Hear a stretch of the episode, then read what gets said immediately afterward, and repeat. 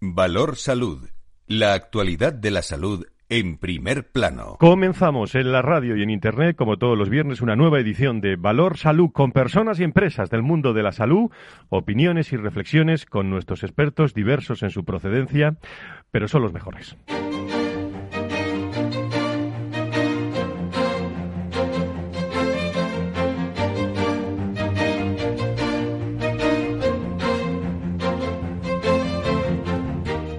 Valor Salud es un espacio de actualidad de la salud con todos sus protagonistas, personas y empresas. Con Francisco García Cabello. Muy buenos días, ¿cómo están? Bienvenidos, muchas gracias por estar con nosotros. Eh, salud, sanidad, más protagonistas eh, que nunca. Nos esperan, amigos y amigas, meses muy duros. Ministro Illa. No es el momento de relajar medidas. Estamos ante unas semanas, unos meses que van a ser muy duros. Van a ser muy duros porque llevamos mucho tiempo conviviendo con el virus, relacionándonos de manera diferente y no siempre fácil y aún nos queda un horizonte amplio por delante. Llega un invierno largo, tendremos unas fiestas distintas a las que nos tendremos que adaptar pero nuestras certezas ahora son que es necesario un esfuerzo más, porque de lo que se trata es de proteger la salud de los más vulnerables. El Gobierno conseguía, lo saben, el apoyo del Congreso para mantener todo el territorio nacional en estado de alarma. Hasta el próximo 9 de mayo, la Cámara daba eh, ayer mismo esa luz verde a la iniciativa eh, pensada para frenar el avance del, eh, del coronavirus. El gobierno autorizaba ayer también a Madrid cerrar peritelmalmente la comunidad los fines de semana y casi hay que empezar por las comunidades a estas horas de la mañana, las 16, las 9 y 6 en las Islas Canarias que están abiertas, que son solo a estas horas y cuidado que también se pueden cerrar, Galicia, Baleares, eh, Canarias y Extremadura. Luego hacemos un repaso por todas las comunidades autónomas con, eh, con todos los datos, pero Cantabria y Cataluña se han sumado ayer a, las comunidades que han anunciado el cierre, eh, Castilla y León, Valencia, Andalucía, en fin, el resto de comunidades autónomas a unas horas en el que podríamos decir eh, y hablar de ese crecimiento descontrolado. En Madrid está bajando, ¿eh? pero crecimiento descontrolado de esa pandemia en España. Eh, récord eh, ayer también de datos. El Ministerio de Sanidad ha sumado en las últimas horas 23.580 nuevos contagios y ha notificado 173 fallecidos al recuento oficial. En total son 1.160.083 personas que se han contagiado ya hay 35.639. Muchas veces damos los datos exactos porque son hombres y mujeres, ¿eh? son personas eh, en estos datos. Tampoco quiero que se lían con los datos, pero Fernando Simón eh, los confirma cada, cada ciertos días y habla también de momentos preocupantes. Durante el periodo invernal vamos a tener que convivir lo mejor que podamos, pero probablemente conviviremos mal. Y durante el periodo que se acerque hacia la primavera iremos progresivamente mejorando esa convivencia. En todo caso, lo que sí que sabemos es que ahora mismo vamos a enfrentar todos los países europeos y nosotros, como estamos viendo, muy probablemente una ola quizás mayor que la que vivimos. En cuanto a número detectado de casos, no sabemos si número real, porque sabemos que detectamos poco en marzo y abril, pero desde luego en cuanto al número detectado de casos será muy superior. Mucha precaución, ¿eh? mantener como siempre las mascarillas, las distancias, la higiene. No paramos de recomendar eso a todos nuestros oyentes. Un COVID-19 que continúa extendiéndose también por el planeta. ¿eh? Es increíble. Ya se han infectado más de 44.000,7 millones de personas, mientras que la cifra global de decesos se sitúa por encima del 1,1 millones y la de recuperados supera ya los 30 casi millones de personas. Vaya puente de todos los santos que vamos a pasar. El país más afectado es Estados Unidos, para que se sitúen a nivel internacional, con más de 8 millones de contagios, más de 227.000 fallecimientos, seguido de India, Brasil, Rusia. España ha rebasado, como digo, el millón de contagios y se convierte en los países de la Unión Europea más afectados por la pandemia. Echando un vistazo a Europa, Macron ya lo sabe, ha anunciado estos días un nuevo confinamiento nacional menos estricto ¿eh? que, el, que el impuesto en marzo para intentar frenar la expansión de la pandemia del coronavirus por el país. Dar un frenazo brutal a los contagios. Eso es lo que queremos todos, es lo que persiguen eh, también, eh, no sé si con más o menos asesoramiento científico nuestros políticos. Como digo, Puente de Todos los Santos muy peculiar, prácticamente confinados, preocupados, incertidumbre, aunque hay que ser optimista, amigos, amigas, esperanza, ¿eh?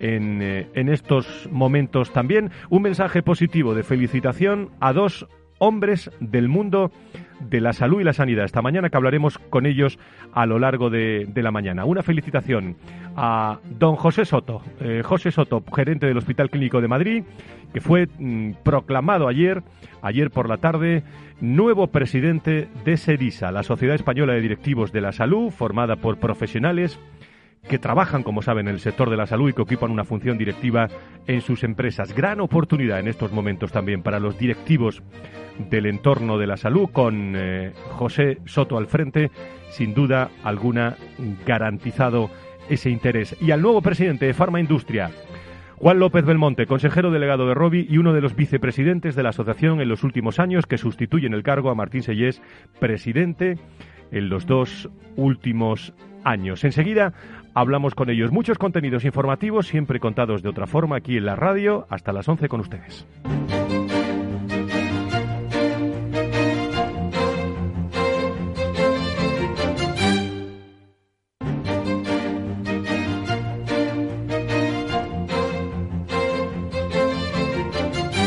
Valor Salud. La actualidad de la salud en primer plano. Enseguida repasamos por España. Eh, como digo, empezamos antes eh, por las comunidades que están pues prácticamente abiertas. Galicia, Canarias, Baleares, Extremadura. El resto eh, cerradas. Eh, vaya eh, fin de semana que vamos eh, que vamos a pasar todos pues muy cercanos y con mucha precaución en todas las, las comunidades. Como digo José Soto gerente del Hospital Clínico de Madrid y nuevo presidente de Sedisa. Enseguida conocemos estos datos de la Sociedad Española de Directivos de la Salud. Fue proclamado ayer nuevo presidente. Lo tenemos en línea para todos ustedes a esta hora de la mañana. Querido querido Pepe José cómo estás muy buenos días. Buenos días, Fran, ¿qué tal? Enhorabuena, en primer lugar. Muchas gracias, muchas gracias. Bueno, pues ¿cómo, cómo afrontas esta nueva etapa? ¿Cómo afrontas, Edisa, estos nuevos retos para los próximos años, Pepe? Hombre, con confianza, con confianza en la participación. Ya en el proceso electoral mismo han participado los dos tercios de los socios, que es muy importante, es la vez que más han participado, y por tanto eso da, da, da una sensación de confianza porque porque participar dos tercios de los socios y que y que de estos participantes te hayan votado más de la mitad, eh, como es el caso nuestro, eso da eso da primero confianza en que la gente quiere apoyar las estrategias de Sedisa para alcanzar sus fines más importantes que que encabeza la profesionalización. Es, es, es, eso da mm, eso da, insisto, confianza y traslada también sensación de honor, honor de esa representación. Una misión de SEDISA, eh, José, que es contribuir a, transformar, eh, hacer evolucionar ¿no? el modelo sanitario hacia la excelencia. Vaya momento que os toca, ¿eh, Pepe? Claro, no, no, un momento, un momento especial, claro. Nunca habíamos vivido esta generación un momento de pandemia como este, en donde nos sentimos amenazados todos. Y a los directivos también nos toca mm, primero, responsabilizarlos de la organización interna de nuestros hospitales, de salud, áreas clínicas, etcétera, y en segundo lugar, por poner a disposición de todo el sector nuestras propias reflexiones, planteamientos en torno a cómo responder en esta situación. Pero en esta situación y en el resto de situaciones también, ¿eh?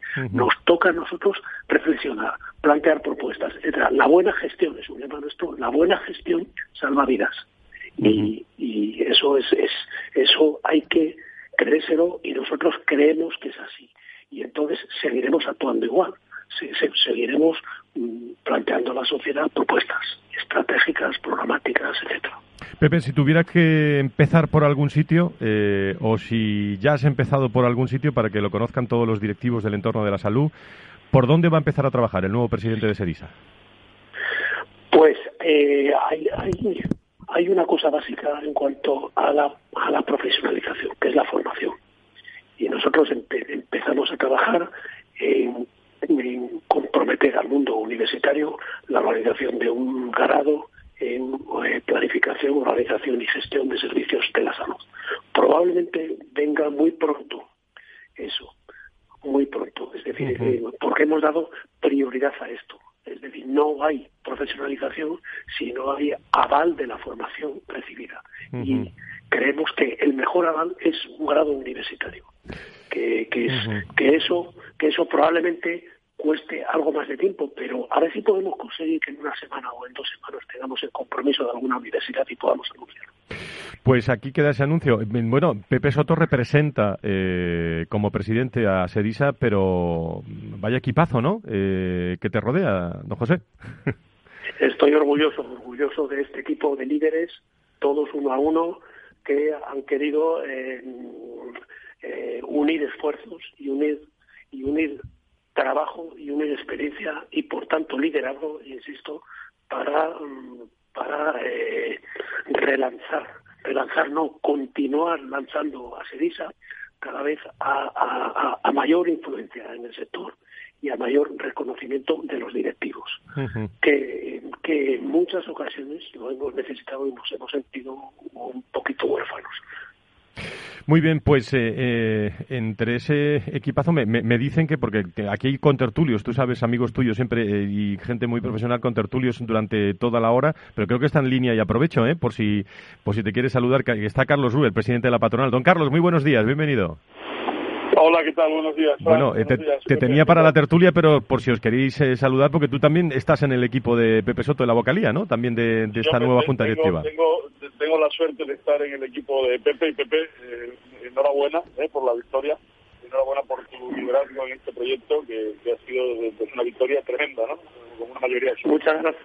Muchas gracias, Carlos. El proyecto es de todo. Lo hemos trabajado intensamente en la candidatura y ahora pasamos de ser candidatura a ser junta directiva. Y eso es y, y, y el tener el equipazo es una garantía de que las cosas van a salir bien. Muchas gracias, Carlos, a ti también. Es un proyecto ilusionante y, con unos compañeros, pues yo creo que grandes profesionales están, eh, con unas bases inmejorables. Me quedo con Carlos Ur y le doy las gracias eh, a, Pepe, bueno, que, tiene que continuar su, actividad como director del Hospital Clínico de Madrid. ¿Cómo amanece eh, eh, el hospital, Pepe, esta mañana?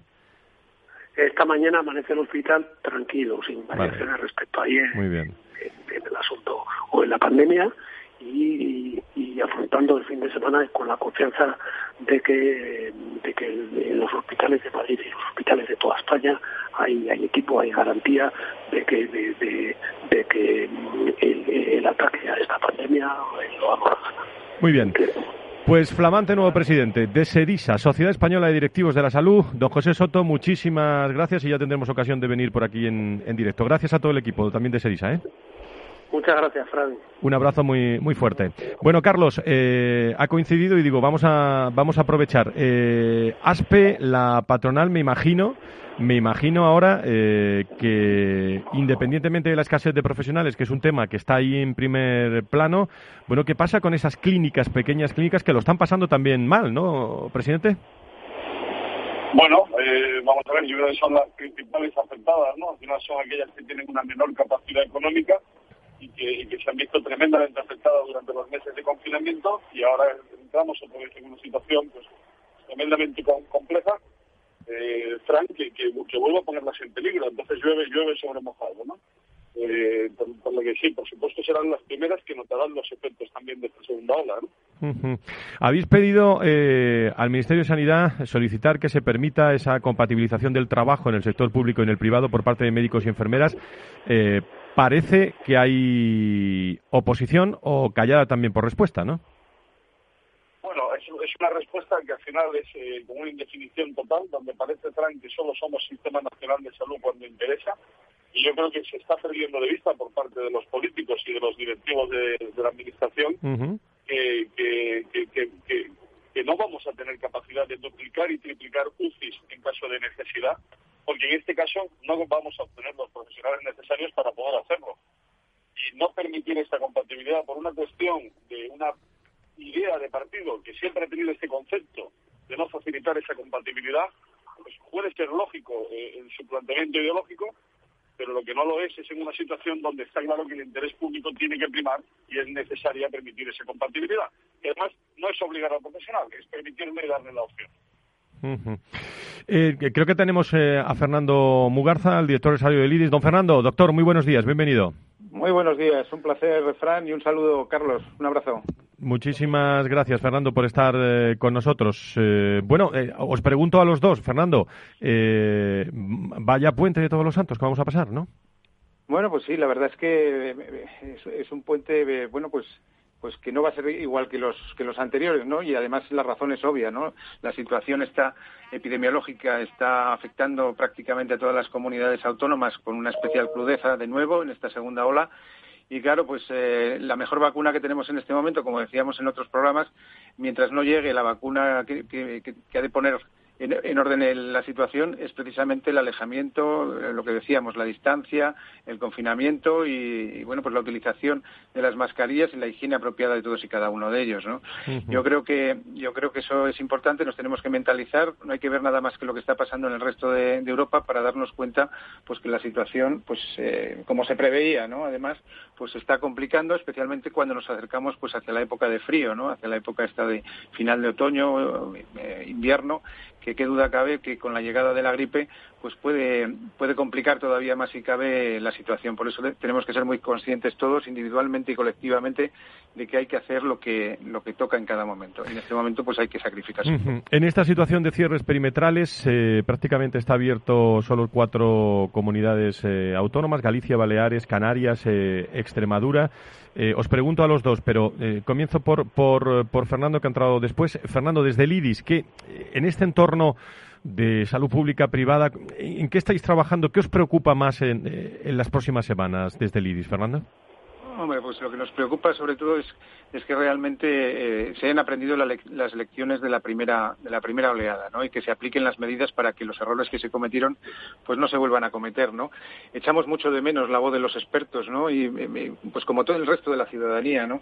Que estamos escuchando constantemente a, los políticos, ¿no? Y, nos gustaría también escuchar, pues la opinión de ellos y sobre todo que, que las medidas que proponen, pues que fuesen las que se implantasen, además de una forma coordinada porque entendemos que la coordinación en estos casos es, es fundamental, ¿no?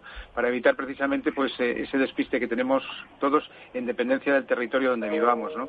Y luego también un aspecto muy importante que me gustaría poner encima de la mesa, que, es, que es el tema de el tema de, de aquellas personas que están en situación de lista de espera eh, que yo creo que es importante también para sus diferentes procesos. ¿no? Estamos esperando todavía los resultados de, de, bueno, pues de la oleada de análisis de listas de espera por parte del Ministerio de Sanidad, ¿no? correspondiente al mes de julio del 2020, ¿no? porque la última que hay eh, en, abierto en, su página web, es la de diciembre de 2019, ¿no? Y estamos esperando a ver qué es lo que está ocurriendo con, esta circunstancia, ¿no? Porque aunque se habla constantemente de COVID-19, lo que sí que es cierto es que la enfermedad no cesa y hay otros procesos que, lógicamente pues llevan su curso, ¿no? Y ese y ese curso pues muchas veces aboga pues hacia esa lista de espera quirúrgica, hacia esa lista de espera en pruebas diagnósticas y cuidado también a esa demanda oculta de personas que bueno pues por las circunstancias se encuentran en domicilios y en algunos casos pues pues no terminan de acudir a sus centros para a sus centros de referencia no sus centros asistenciales para monitorización y control o en otros casos no se producen esas detecciones precoces de patologías que luego que son más Fernando de las que pensamos ¿eh? ¿eh? hemos tenido oportunidad esta semana de, estar en un debate con enfermedades eh, raras también y vaya vulnerabilidad la de la de muchas familias enfermos con enfermedades que están ahí a la, a la cola. Carlos, eh, preocupación de, de, la patronal eh, en, eh, en, los próximos días. Bueno, la preocupación, Fran, es Sí, creo que se nos ha ido la, la línea con, eh, con Carlos Ruz, va en, eh, en, un, eh, en un ave en estos momentos. bueno, Fernando, para, para, ir, para ir cerrando, es, es, una, es una preocupación, es una, es una ocupación, pero hay preocupación también por parte de la Organización Médica de la Salud de, de, bueno, que no es partidaria, a pesar del aumento de esos casos de Europa, en ese impacto indirecto asociado con, con personas ¿no? que atraviesan dificultades económicas y, no tienen dónde, dónde acudir. Recurren a la seguridad social, que es algo que, que preocupa a la Organización Mundial de la Salud, digo, ante un posible nuevo confinamiento. Bueno, desgraciadamente estas, estas situaciones pues no solamente tienen la vertiente sanitaria, ¿no? Que ya eh, bastante grave es, ¿no? Sino que luego hay situaciones eh, personales derivadas precisamente de, bueno, pues de esta situación que estamos viviendo, ¿no? Tanto propias de la, de la enfermedad como propias también de las medidas que se interponen, que además, eh, bueno, pues los expertos dicen que son imprescindibles y necesarias, ¿no? Pero todos tenemos en la, en la, retina, ¿no? Las imágenes que vemos en televisión, ¿no? Ayer precisamente, ¿no? Con, personas, ¿no? Con personas que están pasando una situación, pues, muy complicada desde el punto de vista económico, ¿no? Eh, y esto es lo que, lo que también es lo que, lo que desgraciadamente podemos ver en los próximos, en las próximas semanas, ¿no? Que esta situación se vaya, se vaya agravando. Desgraciadamente la crisis sanitaria va compasada de una crisis económica, de una crisis financiera, de una crisis social y de una crisis política de la que una de dos, o vamos todos de la mano, o si cada uno va por su lado, pues la verdad es que la solución es altamente difícil. Ese es un mensaje importante. Hemos recuperado la conexión de, desde el tren con Carlos. En, medio, medio minuto, Carlos, decías eh, ocupación y preocupación de la sanidad. Bueno, yo creo que, la diferencia entre la primera ola es que había casos muy concentrados en una zona geográfica. Esta vez parece que hay una mayor parte del país afectado. También hay una diferencia importante y es que se están tomando distintas medidas en base a la situación, que creemos que esto es muy importante. Lo tercero, Fran, es que no pase como la primera, el primer confinamiento, donde tuvimos que parar toda nuestra actividad. Yo creo que es importante que sigamos funcionando. Tenemos capacidad en una primera fase de atender al paciente no COVID, que no pueda atender la privada. Y si nos necesitan para atender al paciente COVID, somos muy flexibles y podemos conseguir en tres días liberar el hospital para poder dar ese, ese, servicio. Muy bien, Carlos Ruz, presidente de la patronal eh, de la sanidad privada en España, de ASPE. Don Fernando, director de desarrollo del IDIS. Querido Fernando, doctor, muchísimas gracias a los dos y bueno, pues eh, lo mejor que podamos pasar eh, estos, estos días. Muchísimas gracias. Así es, un abrazo muy fuerte para todos. Gracias. Un abrazo a todos. Gracias. Eh, enseguida eh, repasamos, no se vayan, a vuelta de pausa, eh, cómo está España, el mapa de España en bueno, de comunidades que están cerradas y los últimos datos que nos llegan del Ministerio.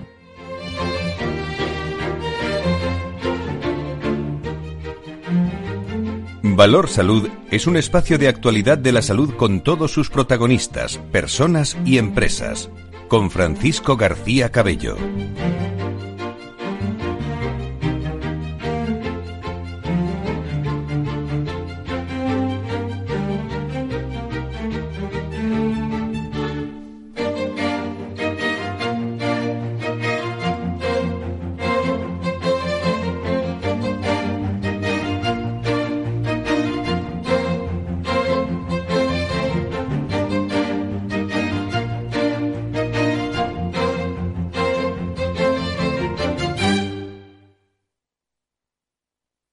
Tus prospectos comerciales te resultan perfectos desconocidos, ahora puedes conseguir toda la información necesaria para que tus decisiones no impliquen riesgos para tu empresa. Informe es la empresa líder en información comercial, financiera, sectorial y de marketing, con acceso online a más de 350 millones de empresas en todo el mundo. Infórmate en el 902-176-076. Informa.es. Business by Data.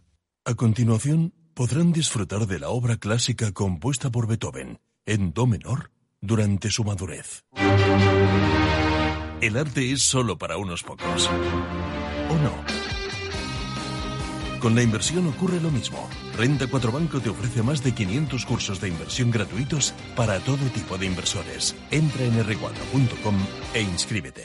Renta 4 Banco, tu banco especialista en inversión.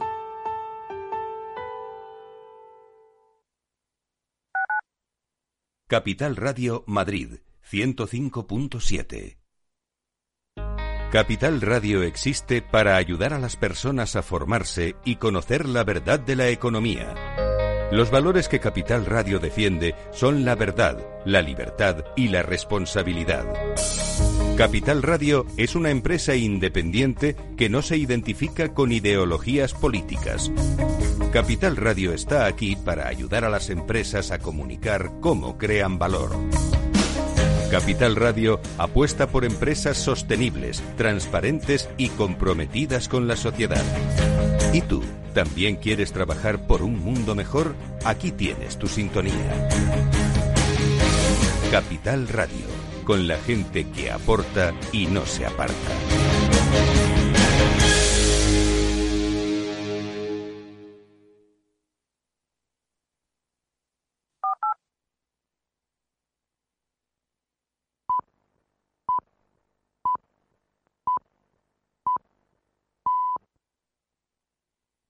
Valor Salud es un espacio de actualidad de la salud con todos sus protagonistas, personas y empresas. Con Francisco García Cabello.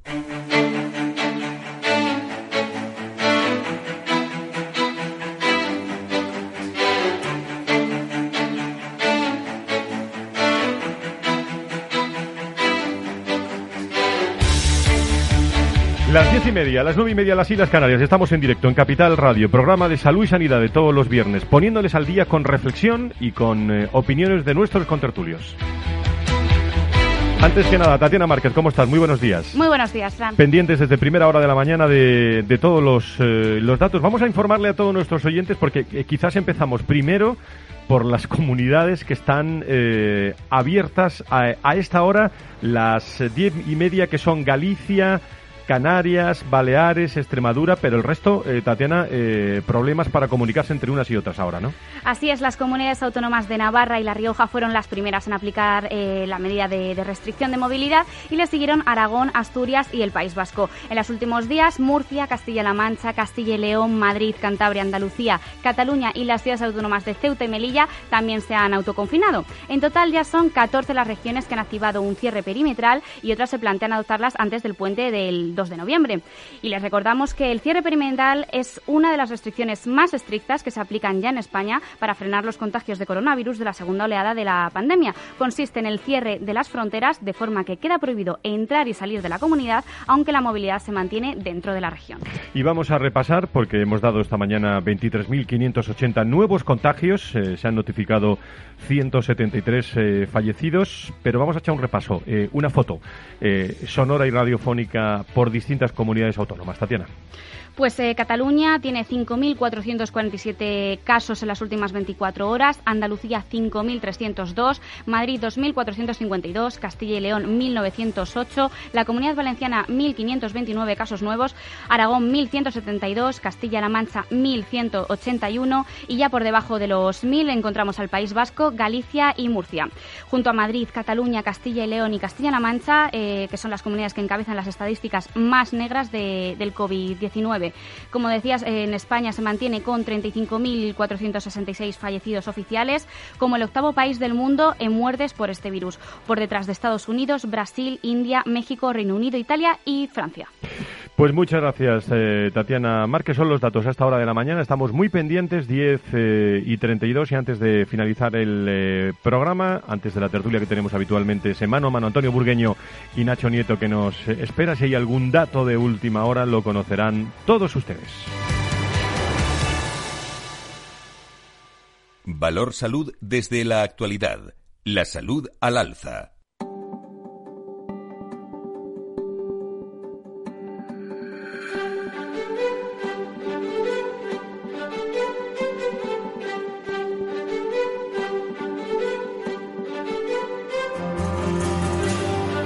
10 y 33, 9 y 33 en las Islas Canarias. Este es su programa de referencia también en materia de salud y sanidad. Con la reflexión, eh, están todos eh, eh, hombres y, mujeres que, quieren conocer. Yo siempre digo que se pueden comunicar con nosotros. Enseguida le damos también las referencias de, de, correos electrónicos, de redes sociales, por si.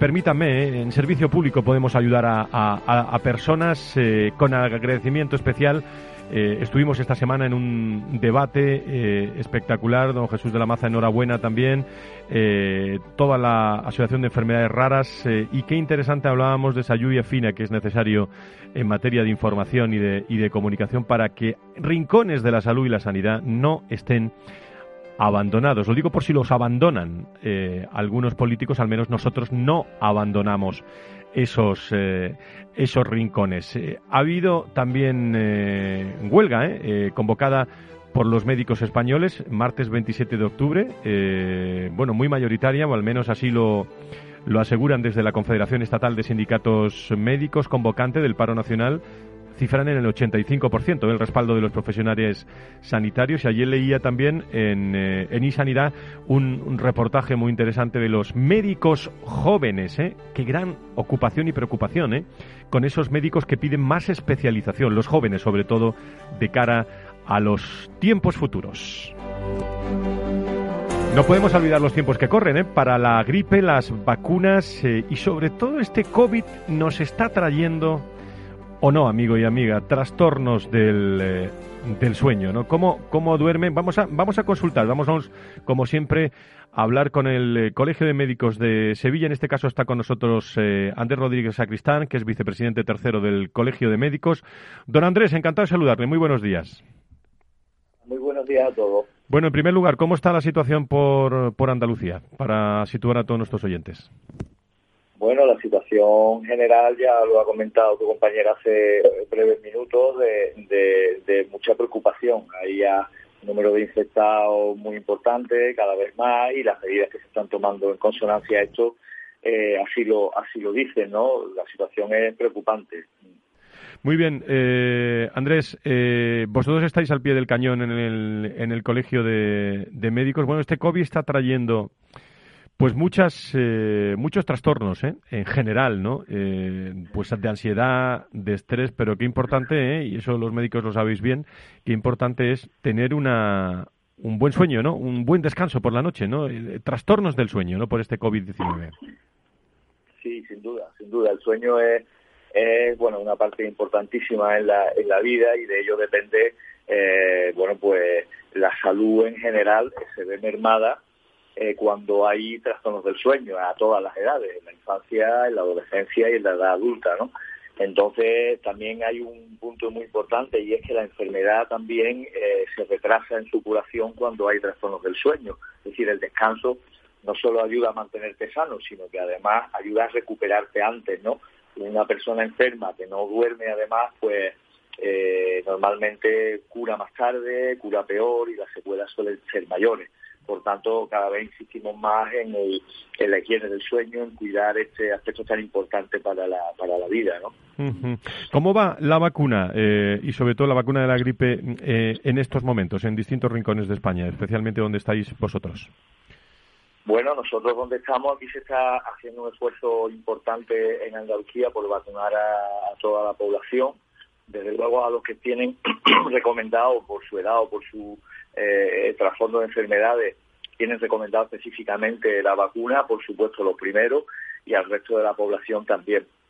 En el Colegio Médico está colaborando mucho en este sentido y se están vacunando o está sirviendo, digamos, digamos de apoyo al SAS para el Servicio Andaluz de Salud para ayudarlo en la, en la vacunación y extenderla a toda la población que, se pueda y en eso en eso estamos. Es bueno, lógicamente, la vacuna de la gripe y cualquier otra vacuna que, que suponga una, una disminución de la, de la incidencia de enfermedades. Por último, muy breve, eh, doctor, ha habido eh, esa huelga del 27 de octubre. Eh, ¿Cuál es vuestra vuestra visión sobre, sobre esta huelga que, se ha convocado? Bueno, pues mire, sí, sobre esa huelga tenemos bastante bastantes matices que decir. Mire, los médicos tenemos muchas razones por las cuales quejarnos, efectivamente, ¿no? Y, y, sobre todo en el último decreto de ley que se ha hecho un poco eh, bastante mal y sin contar con el, con el apoyo de los médicos y tenemos muchas reivindicaciones que hacer, pero desde luego desde nuestro colegio y yo personalmente estamos en contra de la huelga esa que se ha que se ha producido hace hace poco, ¿no? Y de hecho aquí desde luego no se ha notado en absoluto, es decir, que eso de que un 85% de los médicos se ha puesto en huelga es absolutamente eh, eh, incierto, vamos, aquí no ha habido ese seguimiento en absoluto, vamos, es más, es bastante alejado a lo que aquí no hemos notado nada. Con lo cual, reivindicación a los compañeros médicos, tenemos un montón que hacer y las vamos a hacer, pero las vamos a hacer en su momento, no en este momento epidemiológicamente tan tan delicado como para eh, provocar una huelga en un desastre eh, eh, sanitario como el que estamos viviendo. Eso nos pronunciamos en contra completamente. Pues todas las opiniones presentes en este programa, en este caso con Andrés Rodríguez Sacristán, vicepresidente tercero del Colegio de Médicos de Sevilla. Muchísimas gracias por estar con nosotros. Un abrazo muy fuerte.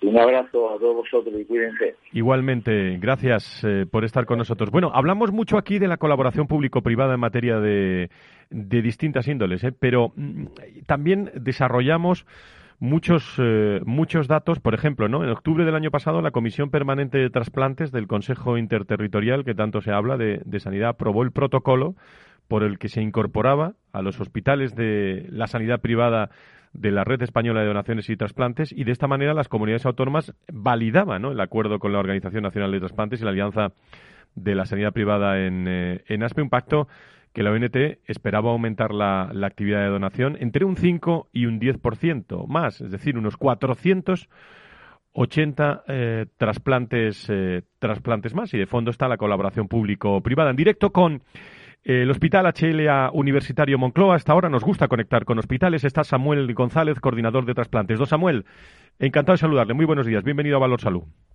Hola, muy buenos días. Bueno, mm, eh, eh, hablando de estos datos, bueno, ¿se han conseguido estos eh, estos trasplantes más, este aumento del 5 o 10%? Eh, bueno, eh, la verdad que yo no sé, tengo exactamente los datos. sé que con estas últimas iniciativas se están mejorando se están mejorando los datos, pero no sabría decirte exactamente eh, cuánto lo hemos mejorado. Lo que sí es que la colaboración público-privada para la dotación de trasplantes eh, parece que va por muy buen camino, ¿no?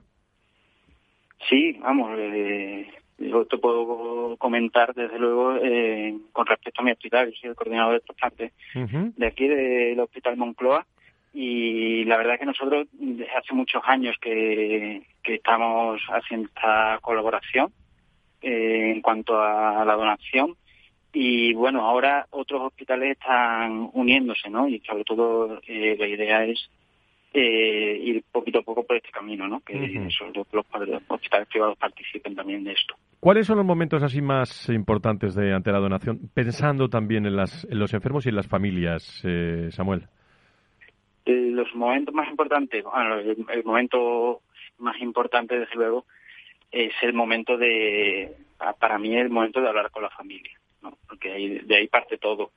Eh, ten en cuenta que es un, una situación muy difícil, una situación en que está dando una muy mala noticia, ¿no? que es que un familiar querido eh, ha fallecido y, y la decisión de, de la donación pues en ese momento es difícil. Eh, pero es también muy importante, ¿no? Yo, eh, sobre todo, eh, en cuanto, hablando de esto de la colaboración sí. público-privada, sí. de, de, la necesidad de, de, alcanzar unos objetivos de donación, ¿no? A mí me parece mucho más importante el analizarlo todo desde el punto de vista de que ningún paciente, ningún familiar se quede sin la posibilidad de donar si eso era lo que quería, ¿no? Claro, sobre todo con la barrera del COVID, ¿no? Que hemos tenido también, que claro, puede, puede haber sido un impedimento. También es que es muy difícil también, que ah, complica todavía más las cosas. Pero el punto fundamental es este, ¿no? El punto fundamental es que si, si tú, eh, tu deseo era donar, pues que entre todos podamos cumplir este último deseo de la persona. Uh -huh. Estamos en España, ¿eh? ¿eh? en estos momentos, me atrevería a decir, líderes en donación de, de trasplantes. Me imagino que desde el Hospital HLA Universitario Moncloa, eh, bueno, no ha sido una barrera el, el, COVID, pero hay que seguir innovando, seguir eh, estando ahí, ¿no? Pendientes de, de, de, este asunto tan importante, Samuel.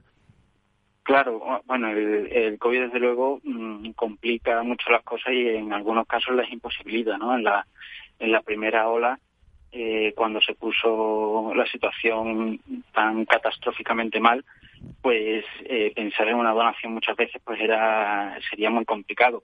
Ahora eh, hay muchos hospitales que están muy mal también, pero bueno, no estamos como la otra vez, entonces pues eh, vamos a seguir, por supuesto, intentando, como, como te digo, cumplir con los deseos de los pacientes que, que quieran y que puedan donar.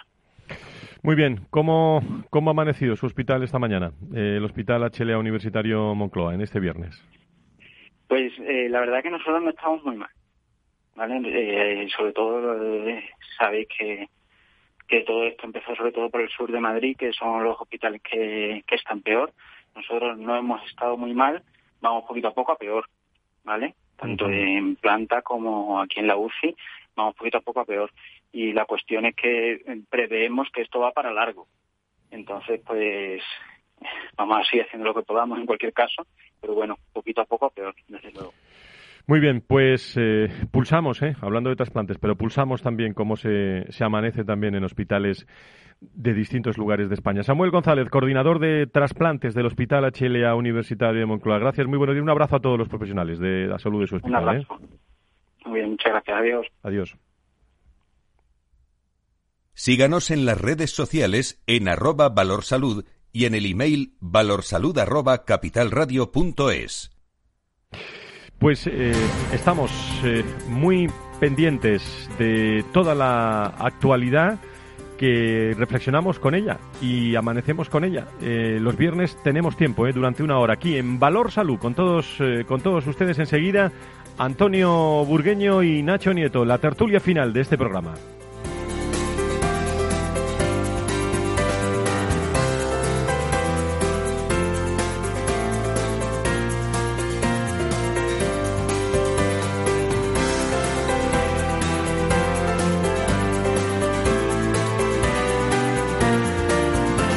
Valor Salud es un espacio de actualidad de la salud con todos sus protagonistas, personas y empresas. Con Francisco García Cabello. Pues tenemos a los dos ya, Nacho Nieto eh, y Antonio Burgueño. Empezamos con don Antonio. Antonio, buenos días, ¿cómo estás? Bienvenido. Buenos días, aquí trabajando los datos para ofrecer claridad objetiva. Bueno, pues dime, dime, dime, dime esa tu claridad objetiva, eh, de esos datos donde siempre sé que aportas algo positivo. Pues mira, estamos, eh, hemos empezado a trabajar, como le dije la semana pasada, otra vez el dato COVID y su impacto en el sistema para ver si la semana que viene puedo decir algo más. Sí. Pero pues, estamos cerrando el informe de la Comunidad Valenciana, situación en cierre de septiembre, y efectivamente el problema va encontrando el número de pacientes, esto es exclusiva, se lo adelanto, eh, Fran. Adelante. Y, pero, pero se han multiplicado brutalmente los pacientes que llevan más tiempo en espera. Se han pasado los 12.000 a 30 y pico mil que llevan más de 180 días esperando. Hay más personas que tienen que quieren acceder a, la salud, en algunos casos urgentes, y no pueden. Como se va muy despacio, se ha muy despacio, aunque el número de personas, porque se diagnostica menos y van operando y van sacando a la privada, que esa es buena noticia, el problema que tienen es que si la gente que espera más de seis meses, a principio de año estaba, había 12.000 personas y a cierre de septiembre estamos hablando de más de 30.000. Esa es la cruda realidad, Fran. Esa es la realidad. Y no es un problema de Valencia, ¿eh? es un problema generalizado. Nacho Nieto, eh, experto en políticas sanitarias y es consejero de salud de, de La Rioja. ¿Cómo estás? Buenos días. Buenos días, Fran. Buenos días. Buenos días, Antonio. Buenos días a todos. Buenos días. Bueno, pues, eh, ¿qué, reflexión eh, inicial? Eh, pensaba que iban a empezar ustedes por los presupuestos, pero bueno, me parece muy bien que no lo hagan, ¿eh? bueno, la, la, verdad es que, que, sí que hay unas cuantas cosas de, de que hablar y ninguna de ellas claras, por cierto, ¿eh? porque ya que ya que dice usted lo de los lo de los presupuestos, claro, los números los números son grandes. Eh, todavía no sé yo si tenemos muy claro con qué se están comparando esos presupuestos, ¿no? Si con los del 18, con los del 19, con los del 17, desde donde provienen los que ahora mismo están prorrogados en este año, con lo cual es, y luego los números que no nos engañen mucho y ahí y ahí encaja también lo que ahora está diciendo Antonio porque eh, una gran parte provienen de estos fondos extraordinarios europeos de estas ayudas que no sabemos todavía muy bien cómo van a quedar repartidos por las distintas eh, comunidades autónomas y que son para para luchar un poco contra este desastre que está produciendo en la sanidad española, en la de todo el mundo, pero como la que más nos preocupa ahora es la española, eh, el COVID-19. Bueno, eh, Antonio, parece que hablando de presupuestos generales del Estado, que esta semana han sido noticia, para 2021 no solo trae importantes inversiones, ¿eh? En sanidad, 7.300 millones, ¿eh? Y, y subiditas, subiditas de sueldo también, ¿eh? Dime, dime, Antonio porque es que eh, efectivamente dice que incrementa hasta 7.000 millones, 7.000 y pico, de los cuales 3.000 y pico dependen de Europa. Por lo tanto, y las grandes inversiones en tecnología y demás, pues, dependen de que nos den los fondos europeos. Entonces, como presupuesto, no, yo no digo que sea mentira, porque lo mismo no lo van a dar. Ellos sabrán que están gestionando y cómo lo están haciendo. Pero evidentemente lo que hay que decir es que todos estos fondos en atención primaria y comunitaria, en tecnología, todo esto, proyectos vertebradores, bueno, pues todo esto va a depender de que Europa diga que le parece bien y que le parece bien esa cuantía, porque si no, no va a ser posible hacer nada de esto. No va a ser posible hacer nada de esto. Incluso las vacunas están en ese presupuesto. ¿eh? Nacho. Sí, Eh, la, cuestión está en cómo se va, dando por hecho que, se pueda disponer de ese dinero, que de verdad se cumplan las condiciones para, para poderlo recibir y que llegue cada uno a donde tiene que llegar, cada uno de esos de esos millones o mil millones de euros, eh, lo que lo que también eh, yo creo que es muy importante. Y ahí también tenemos déficit terrible es saber de verdad para qué los vamos a usar, con qué objetivo. Porque tapar agujeros, con tapar agujeros no estamos solucionando el problema. Claro, hay que taparlos en un momento eh, crítico, en un momento de crisis como estamos ahora, porque hay que eh, dar soluciones a muchas personas que necesitan que se les den, pero no estamos para nada arreglando el sistema y su futuro. Y claro, arreglar el, futuro del sistema, ¿qué es o qué supone, qué significa? Significa el futuro de la atención de todos los españoles, de la atención nada más y nada menos que sanitaria. Y la verdad es que ahora mismo tenemos que decir que eso, a pesar de las huelgas, de lo que se dice, de los compromisos, de las grandes declaraciones, eso hoy no está nada claro. Eh, además, eh, yo, diría que esto más que unos presupuestos y, hacer la lectura de, de que esto es lo que se va a hacer, la lectura es que es una declaración de intenciones. Los que los economistas, mientras que no tenemos el dinero aprobado y encima de la mesa, no podemos decir que vamos a hacer esto. Lo que tenemos que decir es que tenemos la intención de si se cumplen estos requisitos, ¿no? Entonces se cumple este presupuesto. Y esto, bueno, pues ya veremos a ver si a ver si es posible o no. Bueno, dos personas ¿eh? están de enhorabuena hoy. Una es José Soto, nuevo presidente de Sedisa, que ha estado con nosotros en directo, y otro Juan López Belmonte también, como nuevo presidente de Farma Industria, ¿no? Dos personas muy interesantes para, para este sector. Sí, eh, vamos a ver, yo eh, antes he oído a, Pepe Soto, ayer le di la enhorabuena y a los dos eh, mi enhorabuena, mis felicidades a ellos. Tienen ahora una labor importante que cumplir y seguro que no nos van a defraudar como nos pasa en otros en otros ámbitos que cumplirán con sus objetivos y con su y con su misión y que van a mejorar en ambos casos las instituciones que de ellos que van a presidir desde este momento. Queridos amigos. Estas elecciones, estas elecciones siempre se alegra uno porque porque tiene amigos, tenemos amigos todos en todas las candidaturas, con lo cual la alegría era segura, ¿no? Pero que cabe que, que, que la de Soto es una, también una muy buena opción, ¿no? Y que, y que seguramente va a hacer un gran trabajo, ¿no? todo su equipo, ¿no? y, que el respaldo ha sido también eh, muy Muy importante, ¿eh? Muy, importante ese respaldo de... Y bueno, y, va con gran equipazo, ¿eh? eh para, sobre todo. Le he preguntado por la prioridad, lo tiene en el podcast de Capital Radio y luego lo distribuiremos, eh, pero es la formación, ¿no? en un momento en el que bueno, me hablaban de estar o no de acuerdo y división de, opiniones en esto de la huelga de los médicos, pero la realidad es que es que hubo mucho mucho paro en este mucho parón, mejor dicho, en mucho paro también, ¿eh? pero mucho parón en, en el sector eh, en, eh, en, esta jornada del 27, ¿eh? Sí. Eh, los profesionales están ahora mismo muy muy no sé si, si es enfadados, pero desde luego muy preocupados, muy preocupados por el trabajo que tienen que hacer, por el futuro y, y por todo. Es complicado y entiendo que, que la situación es muy complicada también para ellos y tomar determinadas decisiones de cómo eh, buscar soluciones para el futuro cuando tampoco se muchas veces ni se pregunta mucho ni te puedes fiar como lo estamos viendo todos los días de algunas cosas que se que se van diciendo por ahí. Y no estoy hablando ni de ninguna comunidad autónoma ni de ningún hospital ni de ninguna institución sino eh, en general de todo y sobre todo de quien tenía que tener un poco la, la directriz y, y, y, la responsabilidad máxima de todo esto que es el gobierno de España. Bueno, pues. y, nos, está dando muy malos ratos, cierto, por lo menos en este ámbito sanitario. A las, eh, hace un ratito eh, hemos conocido también, eh, según el viceconsejero de Sanidad y Plan COVID, Antonio Zapatero, y la directora de Salud Pública, Elena Andradas, que han, han anunciado, eh, digo para todas las personas de España y también Comunidad de Madrid, la ampliación de las medidas de confinamiento perimetral a tres zonas básicas ¿eh? de salud más, eh, porque ya son 35 en total. Las medidas entran en vigor a partir de las cero horas de este, de este lunes en, eh, en Valle de la Oliva, Majadahonda y en las localidades de Coslada, Barrio del Puerto y Doctor Tamames para los que nos escuchen desde, desde la Comunidad de, de Madrid. y la directora de Salud Pública también ha detallado que la tendencia en la Comunidad de Madrid se encuentra a la baja. Este es un dato importante, ¿no, Nacho? Eso es muy, muy, muy importante, ¿no? es muy importante porque, bueno, primero porque nos da tranquilidad a todos oír una noticia buena como es esa.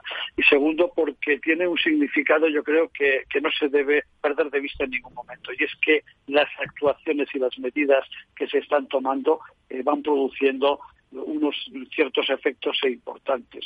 Meternos a todos en casa puede que sea una solución, pero al final será aquello de que nos morimos de COVID o nos morimos de hambre. Eh, y claro, esa elección no es buena pero sin embargo ir tomando medidas eh, si queremos aislar a los que tienen, si queremos aislar a los que pueden eh, contagiar porque porque están contagiados, pues eh, lo más fácil es que las actuaciones más drásticas, más más potentes, más intensas sea donde más hay o donde se están centrando más esos casos y eso parece que está dando unos resultados que por otro lado también parece que lógicamente tiene una explicación y se entiende. Antonio, ¿algo más que añadir? Sí, no, no, estoy completamente de acuerdo. Yo creo que eh, lo que se está haciendo de poner fronteras dentro de España es un más moscas a cañazos. No termino de entenderlo, no lo entiendo, no lo, no puedo entender.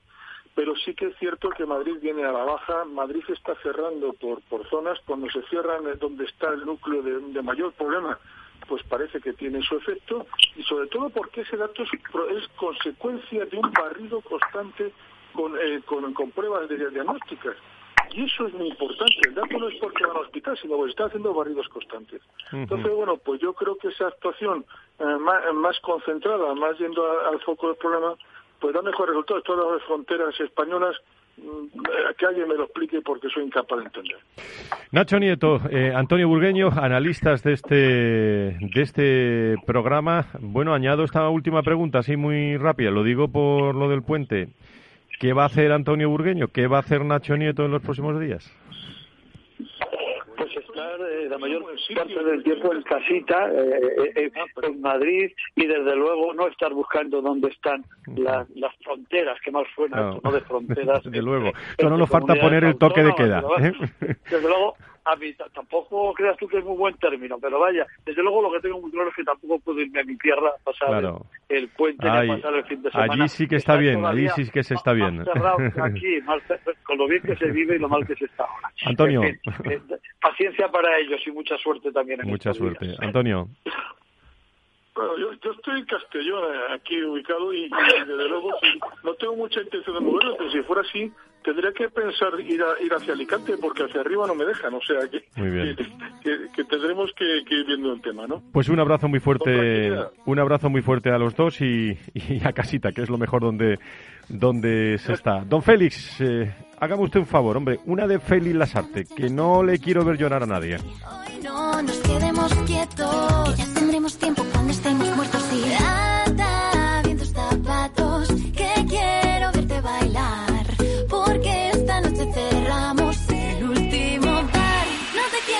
Este programa ha estado echado y en suerte eh, y sobre todo preparado por un equipo. Con Tatiana Márquez en la producción.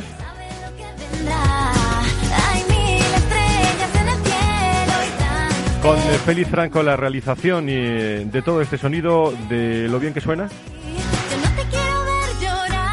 Y los servicios informativos de Capital Radio muy pendientes también de las últimas horas, también eh, de todo lo que ocurre en materia de salud y sanidad. Y a todos ustedes, queridos amigos, bueno, esto es lo que nos ha tocado, ¿eh? Muchísima salud, eh, cuídense, eh, mascarillas, higiene, distancias, lo más importante, estén donde estén. Bueno, aunque donde mejor se está, ya sabe dónde es, ¿eh? En, en, en casa. pero mm, disfruten todo lo que puedan también hay que encontrar lo positivo también para, para esta salud y esta sanidad en los tiempos que, que corren. Que sean felices. El viernes más salud y sanidad aquí en Capital Radio. Estamos muy pendientes de usted. Buen puente. Adiós.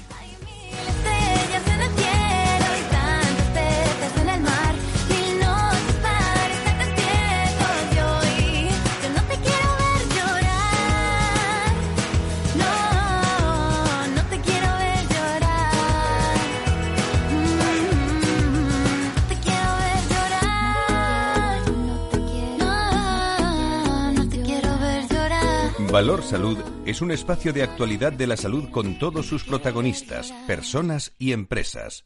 Con Francisco García Cabello. A la hora de invertir, La diferencia entre la convicción y la palabrería está en el grado de compromiso que eres capaz de asumir. El nuestro es este. En Finanbest solo ganamos si tú ganas primero.